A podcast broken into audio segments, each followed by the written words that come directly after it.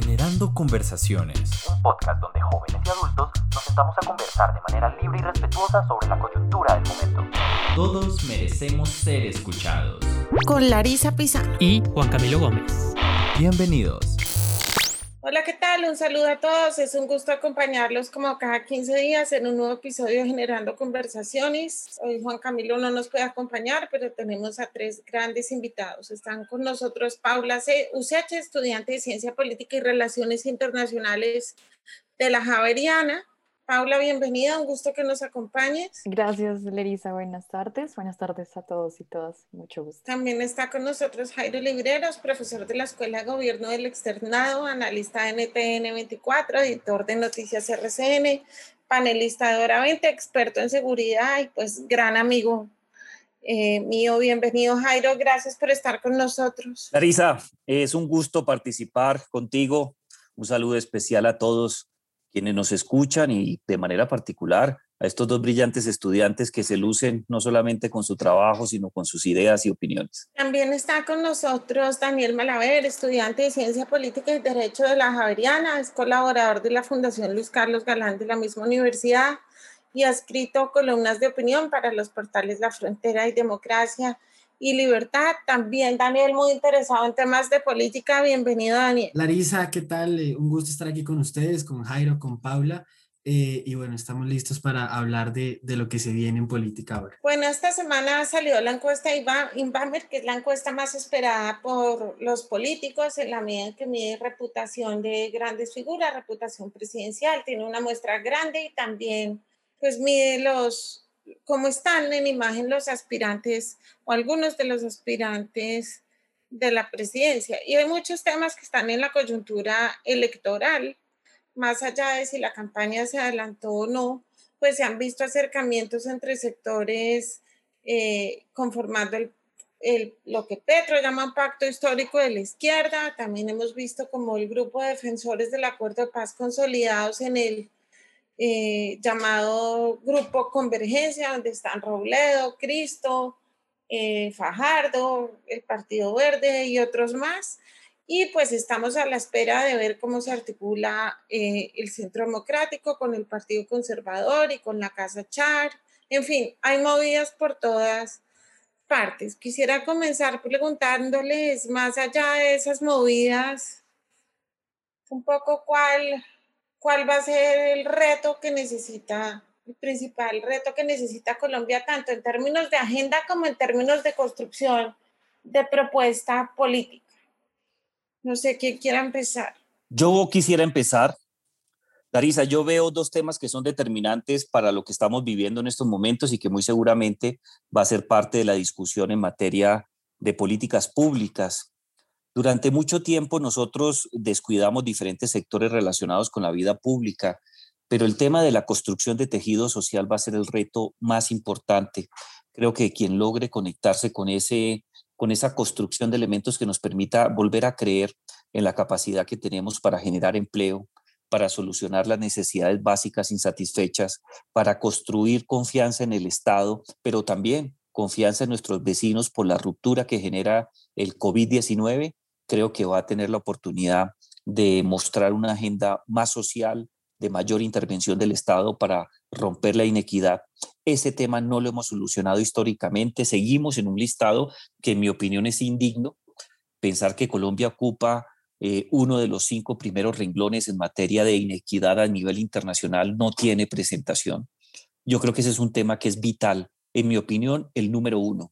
Pero hay un segundo tema muy delicado que yo también le prestaría mucha, mucha atención y está estrechamente vinculado con el primero. Existe un descontento popular con la democracia, un descontento popular que se siente en Colombia, pero se siente en América Latina, se vive en Estados Unidos y en Europa tiene unas repercusiones muy fuertes. No nos olvidemos de algo, la nota característica hasta finales del año 2019 o quizás enero y febrero del año 2020, antes de la pandemia, eran las protestas sociales. El mecanismo utilizado por miles de ciudadanos, particularmente gente muy joven, que entró a la universidad y que tenía la ilusión de tener una educación digna que les permitiera cumplir un sueño de vida y se han estrellado contra un muro muy doloroso no hay puestos, no hay financiación para proyectos, no hay lugar para crecer, independientemente del proyecto de vida que tú tengas, las oportunidades no funcionan, pero tú das un paso más adelante y te metes a la calle y hay un problema de inseguridad que se vive en todo lado, pero que además de afectar y poner en riesgo nuestra vida e integridad personal, genera también molestias con la democracia. Prácticamente en América Latina un verdadero ejército de jóvenes entre 16 y 26 años, según el Latino Barómetro, e incluye Colombia, consideran que la democracia no brinda resultados efectivos en materia de educación, calidad de vida, empleo y seguridad. Si no solucionamos los temas sociales y no buscamos un compromiso mayor de los jóvenes con los mecanismos democráticos, nos van a rondar los pequeños dictadores o dictadorzuelos que aprovechando el descontento popular utilizan las herramientas de la democracia para subir al poder y una vez en el poder desmontar esa democracia liberal. Yo creo que estamos en un punto de coyuntura muy importante. Sí. ¿tú qué crees? Bueno, Larisa, muchas gracias. Yo creo que en este punto de preelecciones también hay que ponerle mucho ojo a lo que decía pues, nuestro colega politólogo Gustavo Araya, y es que los partidos políticos, no se salva aquí ninguno, pasan por una crisis sistémica. Estos partidos que antes formaban unos cuadros diligentes donde existía una formación de orden, se conocían quienes estaban en esta madurez política para hablar de una candidatura, o sea, lo que se conoce como un escalón por escalón, se han abandonado estos cuadros en función pública de participación ciudadana, gestión. Creo que el punto y el objetivo de cara a las elecciones es eh, apuntarle unas propuestas programáticas de visión país, porque si no se tiene esta visión programática, visión país, pues mucho menos se van a presentar propuestas a problemas más pequeños en las regiones o territorios pues, del país. Muchos partidos se han desligado de la realidad nacional y de la ciudadanía todos estos partidos sienten que todos nosotros sentimos que los partidos ya no nos representan y que se llegan a elecciones con propuestas y pensamientos, pero que a la hora de ejercer la representación, pues cuando cambia este pensamiento, se genera más de desconfianza hacia los grupos sociales, hacia los grupos sociales, qué pena, una confianza que se da, se presenta tantos cambios en las campañas electorales. Eh, otro punto es que no hay vinculación con la sociedad por, por, parte de varios candidatos o partidos y la formación o las propuestas se hacen que pues más de uno pueda optar a la candidatura. Lo que decía mucho Gustavo es que cualquiera puede llegar a ser presidente y no necesita un reconocimiento del 90% de la población o puede llegar a hacerlo con un partido político enfermo o como lo mencionaba en una crisis. Yo creo que el punto aquí es que no se debe desligar de la realidad nacional y de la ciudadanía, que tienen que existir propuestas programáticas con visión país y que siempre se le debe apuntar a una formación, pues como lo mencionaba, eh, de, de, cuadros dirigentes donde haya una formación de orden con una candidatura pues electa no por no que solo se base en elecciones en intereses electorales sino que vaya más allá de los intereses pues del país. Y Daniel también quisiéramos saber tu opinión. Llama mucho la atención de la encuesta de Inbamer el hecho de que la preocupación por el COVID se haya bajado del 10, de 17% hace un año a 7% ahora y que el principal problema es el desempleo, pero también existe un poco esa, digamos, esa percepción de que la agenda social que plantea Jairo es la prioritaria, pero que la gente ya no le importa la pandemia. ¿Cómo lo ves? Eh, pues Larisa, yo creo que esa disminución de la preocupación por, por la pandemia es natural. Digamos que la gente terminó eh, acostumbrándose a lo que se llamó la nueva normalidad.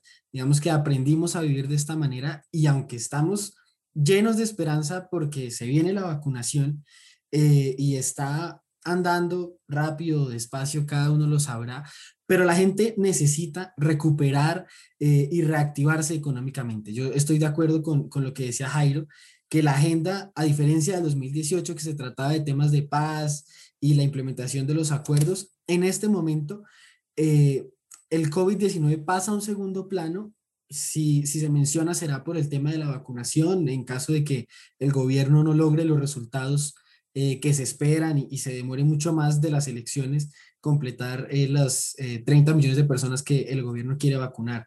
Yo creo que la gente quiere saber de economía, empleo, seguridad, sobre todo eh, lucha contra el narcotráfico. Volvimos a ver el tema de las masacres. El próximo gobierno tiene que poner mucha atención sobre eso. Y, y algo que también decía Jairo es el tema social. Vamos a ver una siguiente etapa o nuestro Estado va a entrar en una siguiente etapa de ese Estado social de derecho porque lo que se viene, el nuevo reto es recuperar la economía y que la gente pueda recuperar sus empleos y su estabilidad. Pasemos a otro tema de la encuesta que tiene que ver un poco con, con, con las percepciones sobre la autoridad política. Es decir, no sorprende porque porque digamos desde hace rato, como lo decía Pablo, los partidos políticos en las principales instituciones venían en desgaste en Colombia.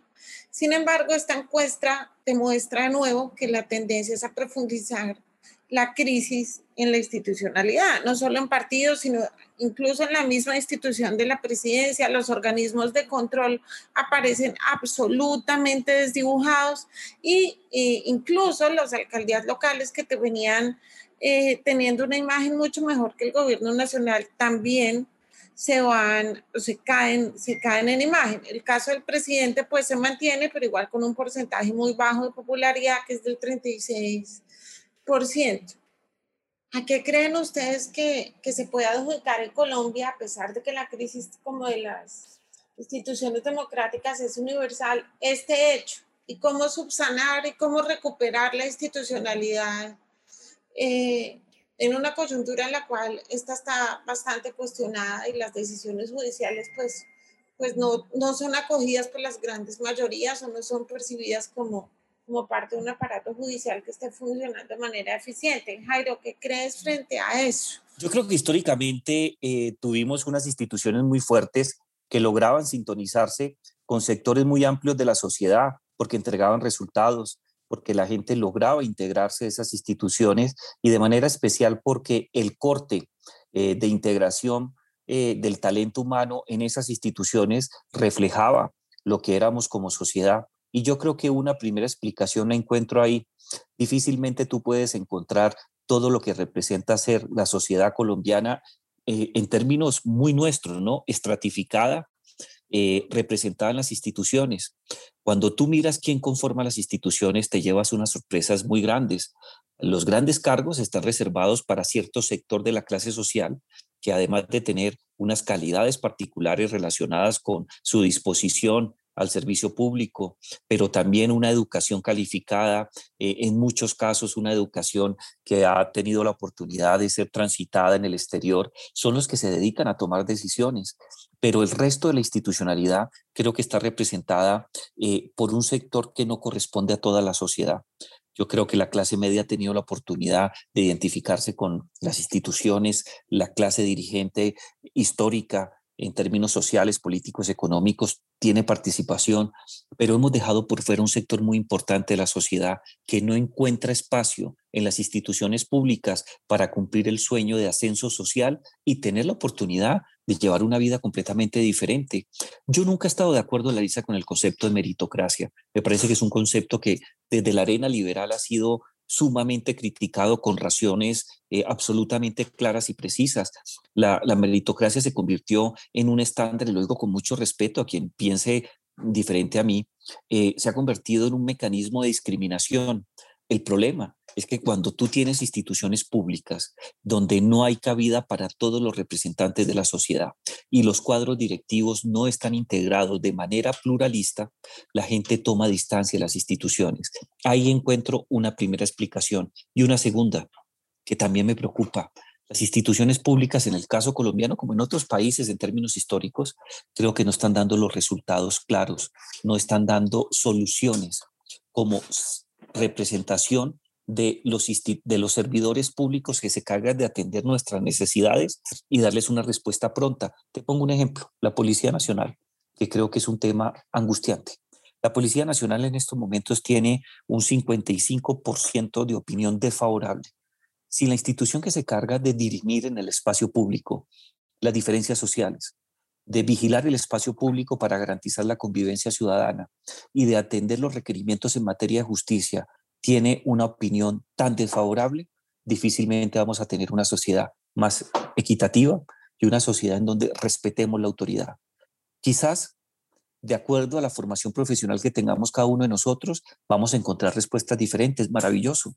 Pero si quien se encarga de garantizar la convivencia en el lugar donde nosotros los seres humanos nos realizamos como ciudadanos, la calle, el espacio público, la crisis de representación es muy alta. Eh, esta encuesta también revela algo muy, impresionante y es que todos los alcaldes o los gobernantes locales, que como lo dije anteriormente tenían mayor credibilidad, Claudia López tenía 61% de aprobación en diciembre, el alcalde de Medellín tenía 67 a mediados del año entrante, en agosto, el alcalde de Cali también venía a tener una imagen alta eh, hacia agosto y septiembre del año pasado. Todos cayeron en imagen. Claudia López eh, pasó de tener 61 a 52 entre el año pasado y este. Daniel Quintero de 67 a 56.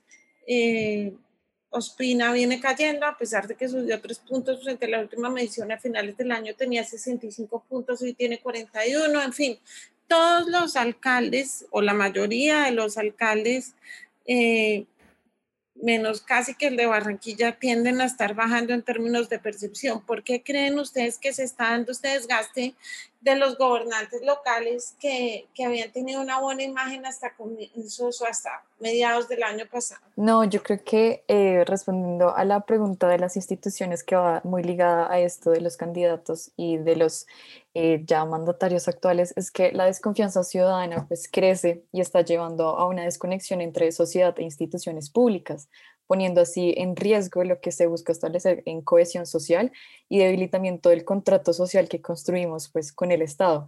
Entonces, al repensarse las instituciones, yo siento y creo que es necesario reconectarlas con los ciudadanos, respondiendo pues de, norma, de menor manera a las demandas y a las aspiraciones, esto pues con el fin de fortalecer un modelo de crecimiento inclusivo, participativo y si se quiere también sólido, Siento que se debe avanzar hacia instituciones más confiables, más capaces, más abiertas, innovadoras, que continúen con una senda de mayor participación y pues como lo decía Jairo, que sean bastante pluralistas. Siento que el debilitamiento del desempeño y la percepción pues negativa ciudadana eh, subraya que hay esta desconfianza en las instituciones, así como en la insatisfacción de algunos servicios y esto pues llegado hasta el deterioro. Yo creo que también parte de lo que ya nos decías de por qué cambian las percepciones del año pasado a, lo que estamos viviendo hoy, y es que en campaña o bueno, las propuestas que siempre se tienen apuntan a las cosas positivas, a las demandas que necesita la sociedad, pero basado el tiempo y ya con las situaciones, con las coyunturas que, se, que empiezan a cambiar, se modifican estas primeras impresiones o primeras participaciones o propuestas que se tenían y cambian los intereses, cambian las cartas, bueno, cambia todo lo que se debe responder a, a las demandas. Y creo que eso le, le genera a las personas, a, las, a la ciudadanía un poco de desconfianza.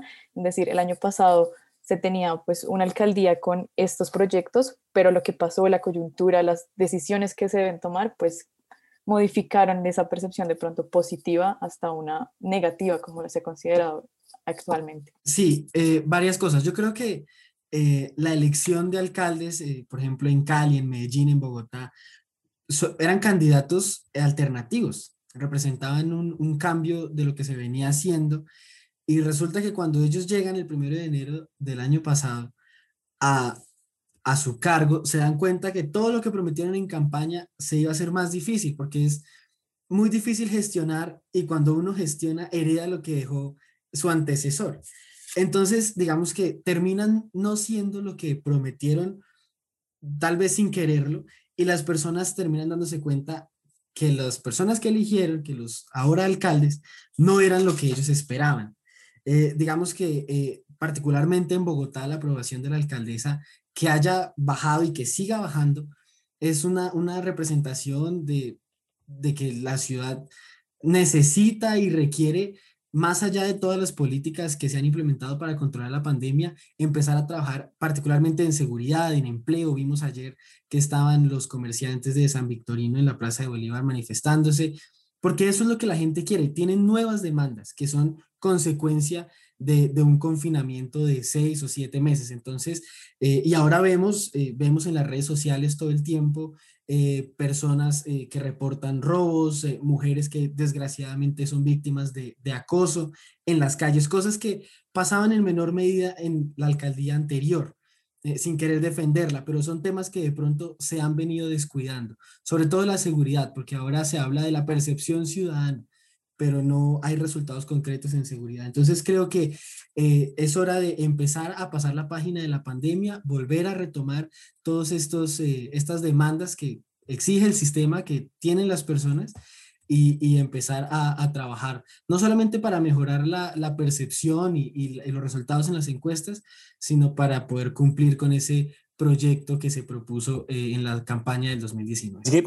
me, genera, me genera mucha alegría escuchar a, a Paula y a Daniel con, con, ideas tan claras, de verdad. Ojalá yo a la edad de ellos tuviera esa facilidad de expresión y de manera especial la profundidad con que, con que tocan los temas. Pero yo a veces también creo que hay un elemento que no podemos dejar por fuera, se lo digo a Daniel y se lo digo a Paula para conocer su opinión, y es el siguiente. Hoy día tenemos sociedades más exigentes, sociedades mejor preparadas. Hoy día tenemos personas como ustedes, jóvenes, con inquietudes políticas, que exigen más. Y yo creo que ese va a ser el signo característico de nuestros años por venir, fácilmente una o dos décadas, una cantidad de personas con mejor formación profesional, con ganas de exigir y de buscar el cambio. Y yo creo que hasta que no logremos cambiar de manera especial lo que decía en un comienzo Paula, la estructura de los partidos, o lo que decís vos, Daniel, mejores políticas públicas para, para tener la oportunidad de soñar con un país diferente, creo que la protesta volverá a la calle. La exigencia se va a convertir en una característica. Y yo a veces temo, no sé cómo lo vean ustedes dos, que eso también va a afectar la favorabilidad de las instituciones públicas porque se van a sentir desbordadas. Necesitamos hacer cambios, pero el cambio no solamente es educativo, tampoco es solamente empleo, también es tener la capacidad de modernizar nuestro aparato estatal para que las exigencias sociales se puedan tramitar. Y ahí creo que no estamos trabajando. Eh, sí, estamos de acuerdo. Digamos que nuestras instituciones, eh, como, como tú dices, Jairo, son, son lentas y es muy difícil reformarlas, es muy difícil eh, que sean, digamos, más ágiles a la hora de responder las demandas. Y eso no es algo de 5 o 10 años, sino de muchísimos años. Por eso lo que Paula decía de la crisis de representatividad, ¿no? Los partidos no supieron adaptarse, las alcaldías, las gobernaciones no saben responder a las demandas, no hay canales de comunicación. Eh, a pesar de que existen las redes sociales, es muy difícil acercarse al alcalde, al gobernador, al mismo presidente, a los ministros.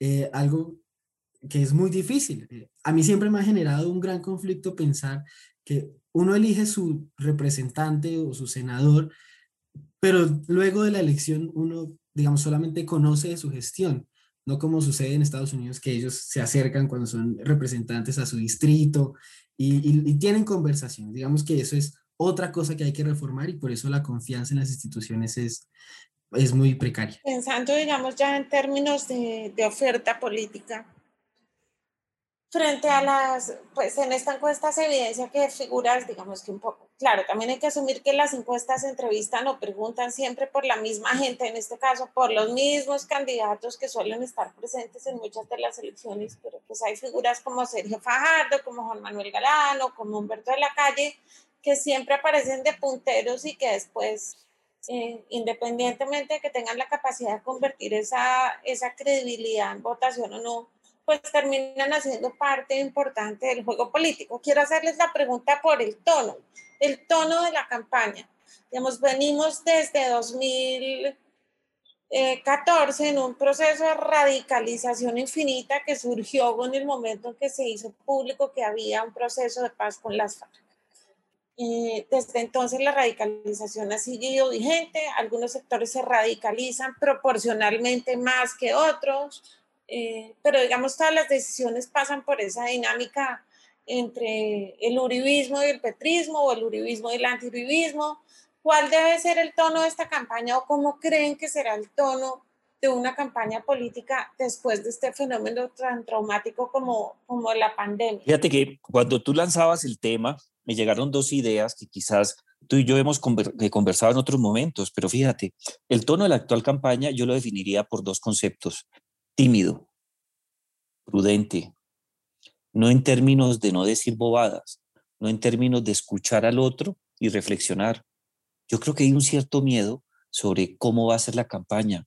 La incertidumbre electoral, creo que por primera vez en muchas generaciones después de la época de las bombas, del cierre de los años 80 e inicios de los 90, cuando yo llegué, por ejemplo, a Bogotá en el 90, que irónicamente estábamos en, la universidad, ¿no? Yo escuchaba a Fernando Inestrosa o a Sáchica, que estamos redactando la Constitución de la Paz y en cualquier momento estallaba una bomba y lo enviaban a uno para la casa y uno decía, la Constitución de la Paz en medio de bombas. Desde esa época, creo, hasta ahora no se vivía tanta incertidumbre y los candidatos son muy tímidos. Y dos, creo que hay poco apetito de riesgo. La gente está midiendo tanto por la timidez lo que va a decir o cómo va a actuar, que creo que es más las ganas de escuchar a los candidatos, de ellos moverse de manera efectiva con ideas de política pública. Yo creo que el tono tiene que cambiar. Y el tono tiene que cambiar porque estamos hablando de una situación muy difícil. En América Latina casi 65 millones de personas a diciembre de este año van a volver a condiciones de pobreza. ¿Cuántas en Colombia? Muchísimas. Yo creo que el tono tiene que subir, pero subir en temas de ideas de política pública, para que pensemos quiénes son los candidatos que realmente van a tener la capacidad, de acuerdo a su creatividad y formación profesional, hacernos soñar con un mundo mejor.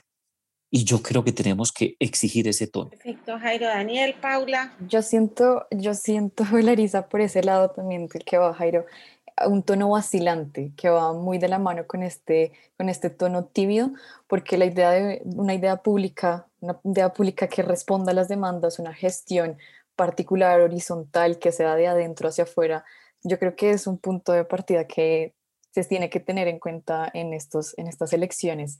Otro punto importante eh, que yo veo es que la formulación de coaliciones ya no se dan tanto como estrategias, lo uno, lo otro, el partido, el gabinete que queremos representar, que quiere representarnos, sino también ha encaminado un poco a lo que la sociedad necesita hoy en día. Y va mucho con lo que decía Jairo de las sociedades más, más exigentes. Yo creo que también lo que debe partir aquí o, un, una pinta que se debe dar a estas elecciones es la competitividad, pero una competitividad con exigencias eh, reales, exigencias reales que, la, que nos hablaba Jairo, que no sean vacilantes, tímidas, que no muestren esa desconfianza de eh, desconfianza, incertidumbre qué pasará a futuro si se elige por uno, si se elige por el otro. Creo que la favorabilidad y la desfavorabilidad que mostró pues el día de hoy eh, Invamer muestra que las tendencias cambian no solo por las coyunturas que afectan a la sociedad o que la involucran, sino también lo que este, este está poniendo en la mesa en las propuestas o quiénes, por quiénes estamos votando. Creo que también ver la, la ciudadanía, ver a los mismos que se presentaron hace unos años de los mismos partidos, pues no genera esta innovación a lo que queríamos llamar la exigencia y competitividad. Y Daniel, tu percepción sobre cuál debe ser el lenguaje de la campaña. Yo creo que para que haya un lenguaje distinto al que hubo en 2018, deben haber candidatos distintos a los del 2018, porque si no terminará siendo un o presentándose debates de rencillas pasadas, de es que usted en el debate hace cuatro años me dijo, me calumnió. Entonces yo creo que es diferente.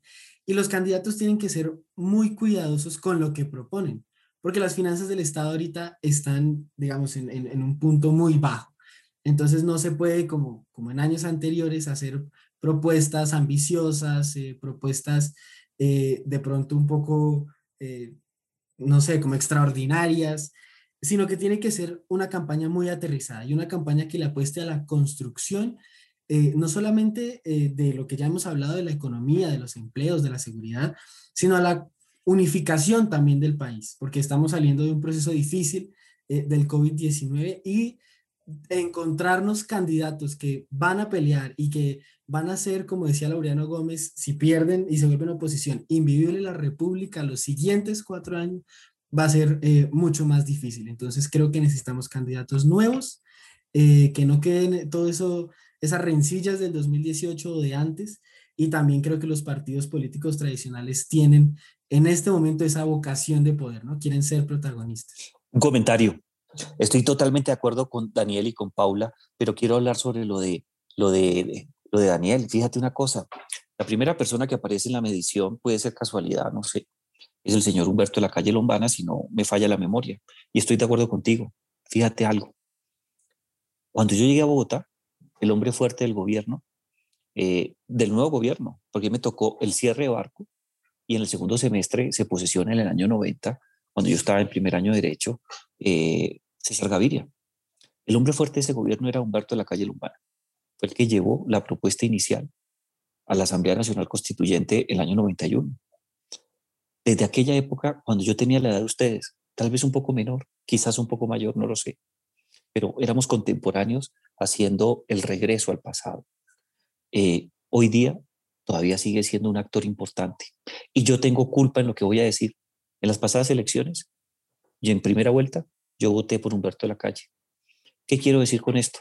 Necesitamos nuevas caras. Bueno, entonces eh, se nos acaba el tiempo, pero definitivamente de política podríamos seguir hablando con ustedes horas y horas. Es probable que tengamos que hacer otro episodio de generando conversaciones más cerca de la campaña. Mientras tanto, eh, quisiera cerrar pidiéndoles a cada uno una, una palabra, haciendo énfasis en cuál es el valor que necesitaría el próximo presidente de Colombia. Voy a empezar yo diciendo experiencia.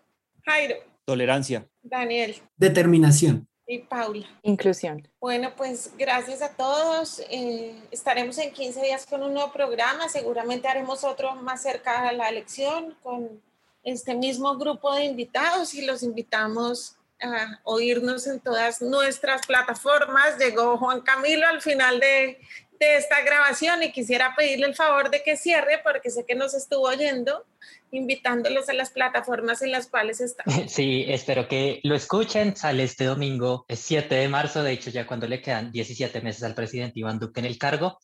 Y bueno, entonces nos escuchamos dentro de 15 días con un nuevo episodio de Generando Conversaciones. Chao, chao. Chao, gracias a todos. Chao, gracias.